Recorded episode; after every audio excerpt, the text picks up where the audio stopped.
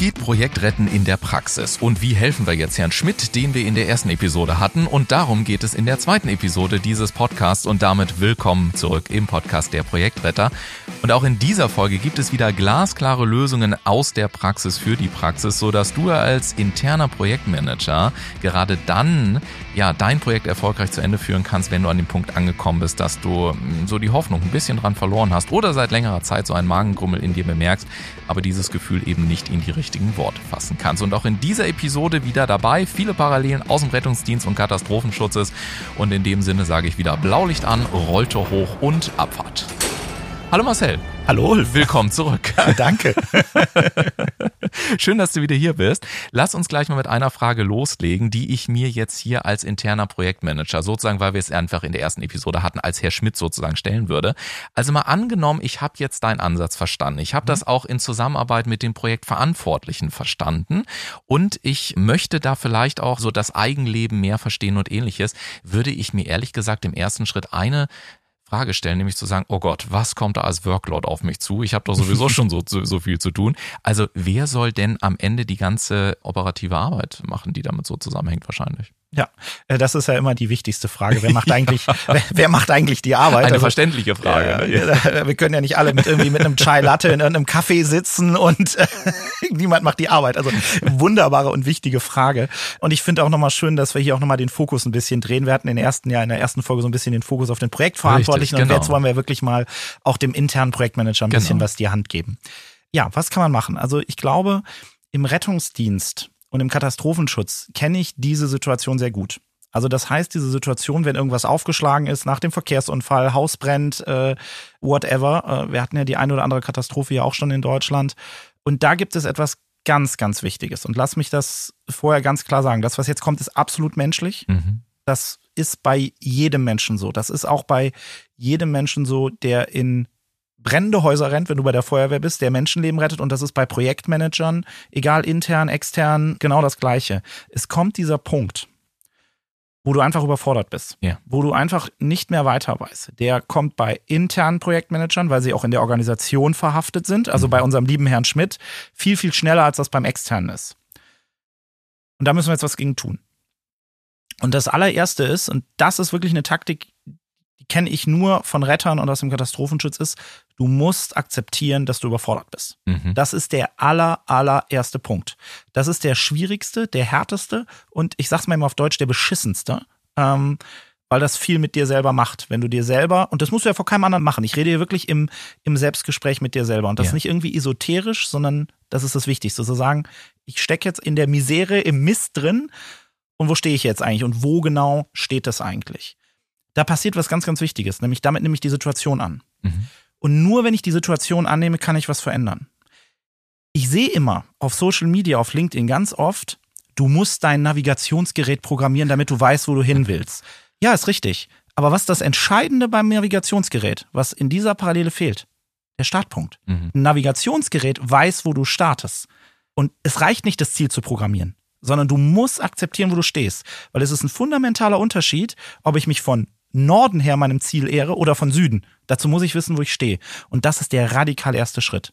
Das war ein flammendes Plädoyer und mir gehen tatsächlich viele Aspekte durch den Kopf. Also ich glaube, so dieser Satz, ich brauche jetzt einfach auch mal Hilfe hier, ne? Ja. Auch, auch das so als Konsequenz ist ja häufig ein Satz, den du auch in Organisationen dann ähm, der, der vielen tatsächlich auch schwerfällt. Also auch da sind wir bei Organisation und Organismus. Mhm. Und ich glaube, ähm, wahrscheinlich, wir können es ja mal mit dem Projekt EKG koppeln, was wir ja, in Folge 1 auch schon mal hatten.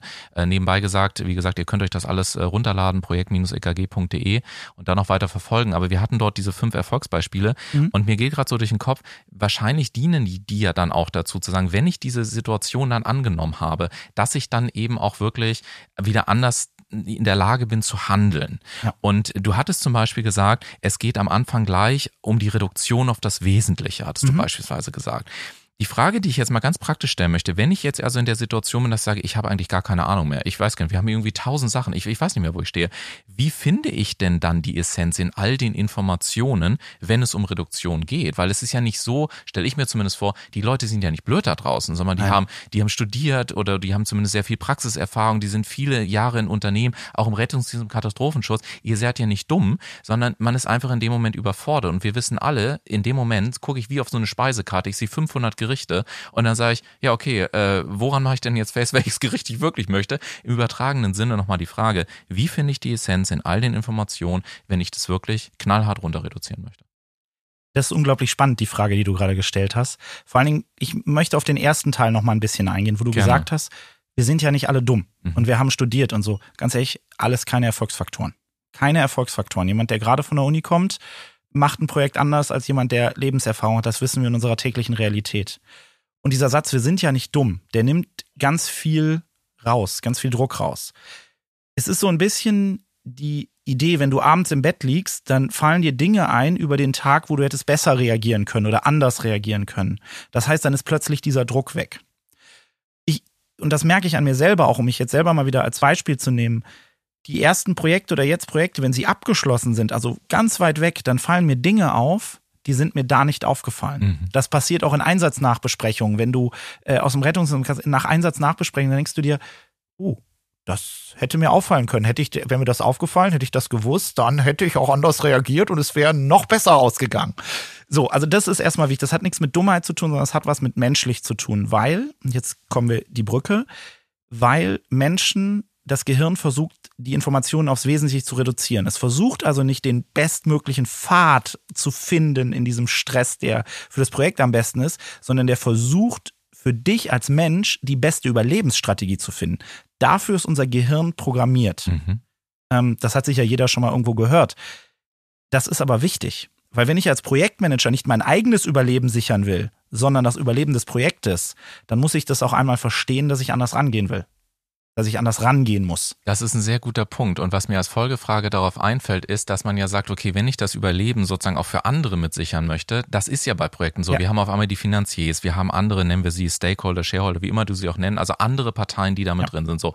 Jetzt aber würde ich mich auch wieder fragen, wenn ich jetzt Herr Schmidt bin, ich finde das sehr pragmatisch, ja, wenn ich jetzt Herr Schmidt bin und sage, okay, ich glaube, wir haben hier zum Beispiel äh, eine Kennzahl, die wird zwar gemessen, aber die spiegelt das nicht so richtig wider wie adressiere ich das denn jetzt um Gottes mhm. Willen? Also ich stelle mir vor, ich gehe jetzt in einen Vorstandsraum und sage, also wir haben zwar hier eine Delle Scorecard und da sind auch alle Häkchen auf grün, aber es gibt da so einen Erfolgsfaktor, der heißt Reduktion aufs Wesentliche oder künstliche Harmonie und äh, an der Erfolgskennzahl, da sehen wir, die ist zwar auf grün, aber in Wirklichkeit ist da draußen gerade das totale Debakel und wenn wir das nicht lösen und zwar jetzt hier, dann haben wir in drei Monaten ein Problem, obwohl jetzt gerade alle Zahlen sehr schön auf grün äh, sind.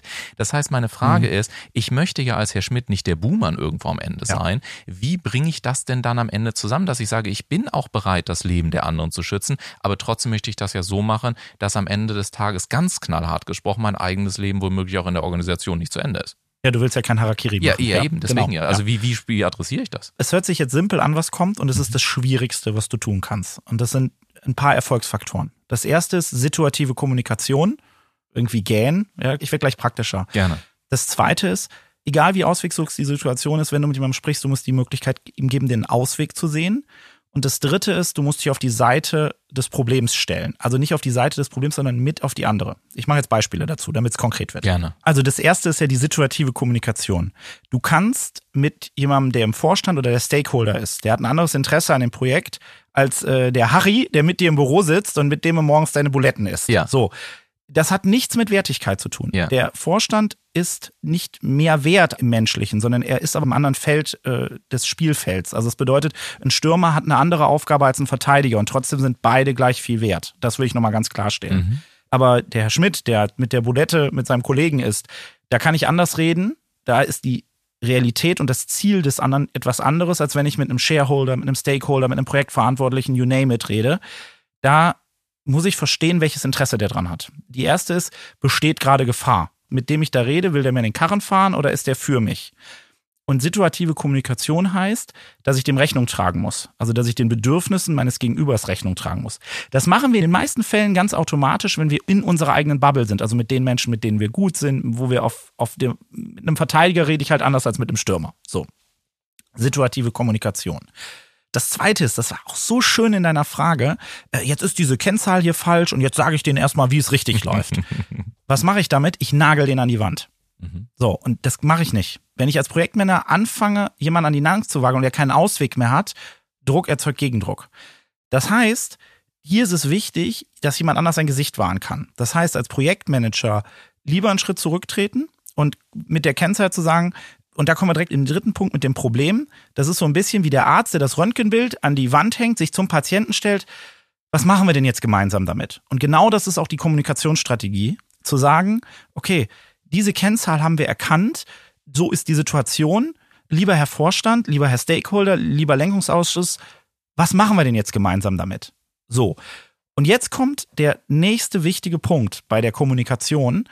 Auch wenn die Frage kommt, was machen wir jetzt, Du kommst immer mit einer Lösungsidee, weil jeder von uns hat Lösungsideen. Wir, wir vertrauen denen manchmal nicht so. Aber wir haben immer, wenn ich mir dieses Stammtischgequatsche über Fußball anhöre, ja, da weiß jeder, was wäre zu tun. Und das ist auch im Projekt so. Jeder, der im Projekt ist, hat eine Idee, was man tun könnte. Viele trauen sich es nicht zu sagen. Und da den Mut zu haben, zu sagen, okay, das wäre meine Lösungsidee. Kannst du das nochmal versuchen, an einem ganz konkreten Beispiel zu machen? Weil ich stelle mir mhm. immer noch die Situation vor, ich habe jetzt zum Beispiel so etwas, dass wir ähm, vielleicht festgestellt haben, okay, Informationen werden nicht schnell genug weitergegeben, weil sich mhm. vielleicht die Organisation an eine sehr, wie hast du es vorhin so schon gesagt in Folge 1, eine sehr harmonische Kommunikation gewöhnt hat, um das mal so zu formulieren. Ja. So, und jetzt sitze ich da und sage, okay, ich muss das ja irgendwie abbilden, weil oftmals sind da finanzgetriebene oder KPI-getriebene Menschen ja auch mit drin äh, in den Boards. Das muss ja auch so sein in jeder Organisation. Mhm.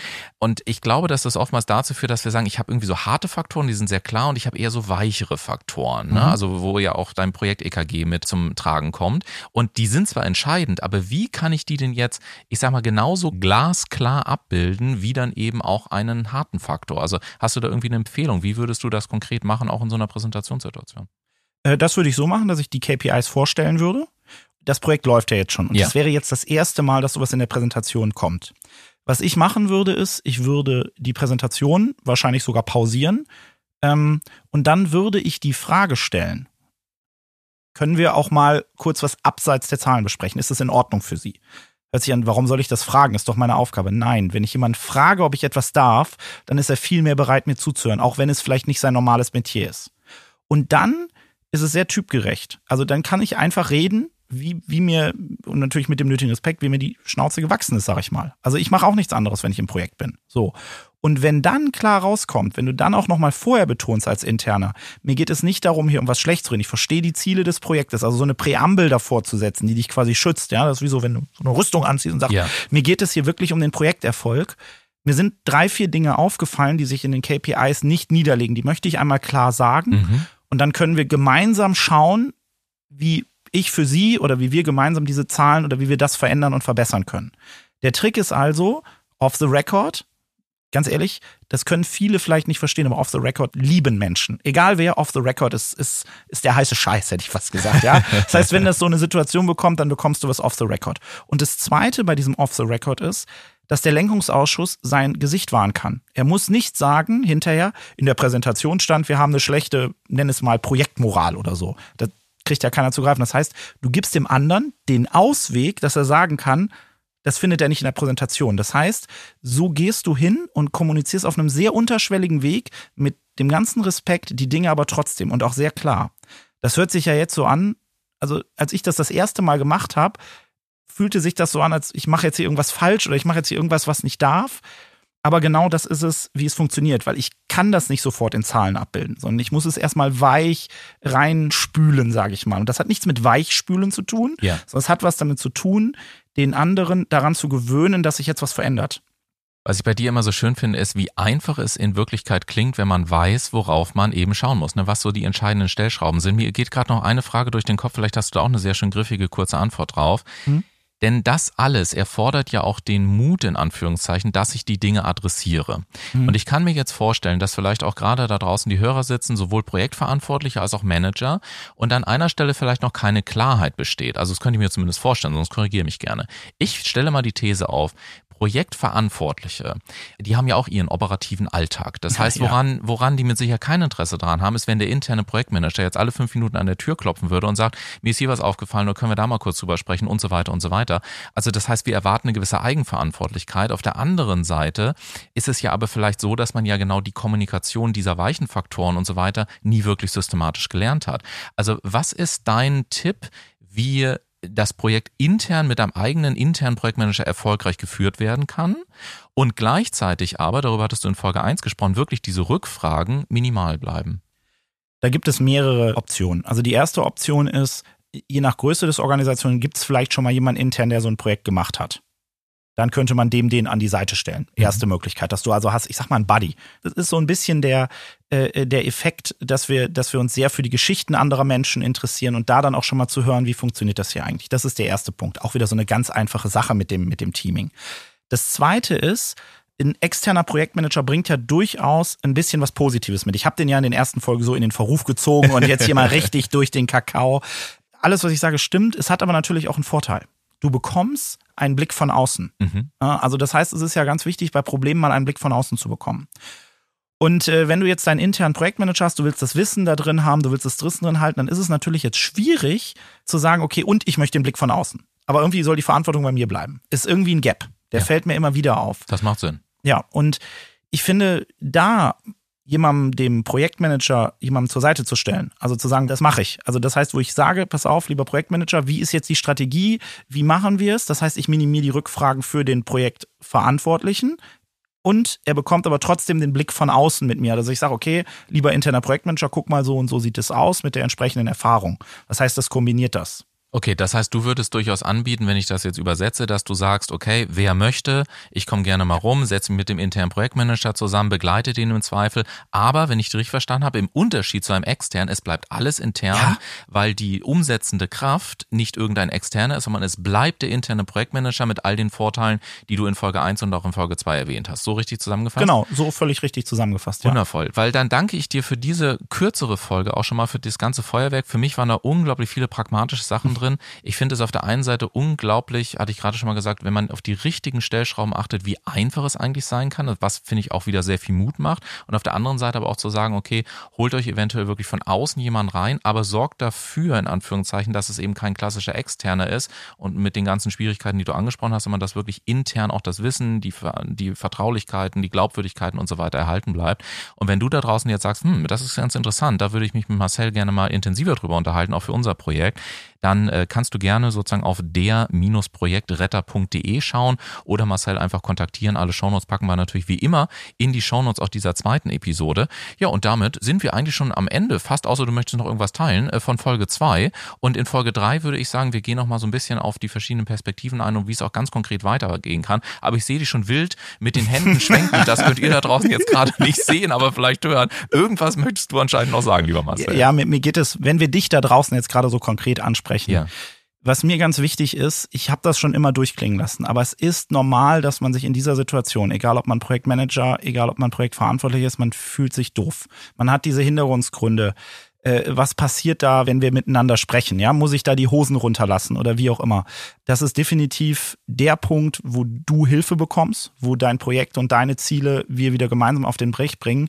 Und bei mir gibt es halt immer ein Gespräch mit mir und nicht mit irgendeinem äh, Sales Agent, ja, der mich dann in einen Funnel haut und aus dem Funnel kriegst du dann das nächste Freebie und dann kommt der Closer und closed. Sorry, Bullshit. Also du hast ja jetzt gerade ein echtes Problem. Und wenn du Bock hast, dass wir beide uns, so wie ich das jetzt auch mit dem Ulf mache, mal einfach konkret über dein Projekt unterhalten, ähm, dann sehr, sehr gerne auf der Minusprojektretter. Ja, und ich nehme das gerne als Moderator einfach mal auf und dann schlage ich vor, dass wir wirklich in, in Folge 3 nochmal sagen, wie sieht das ganz konkret aus, weil, du hast es gerade so schön gesagt und wir kennen das alle, ne?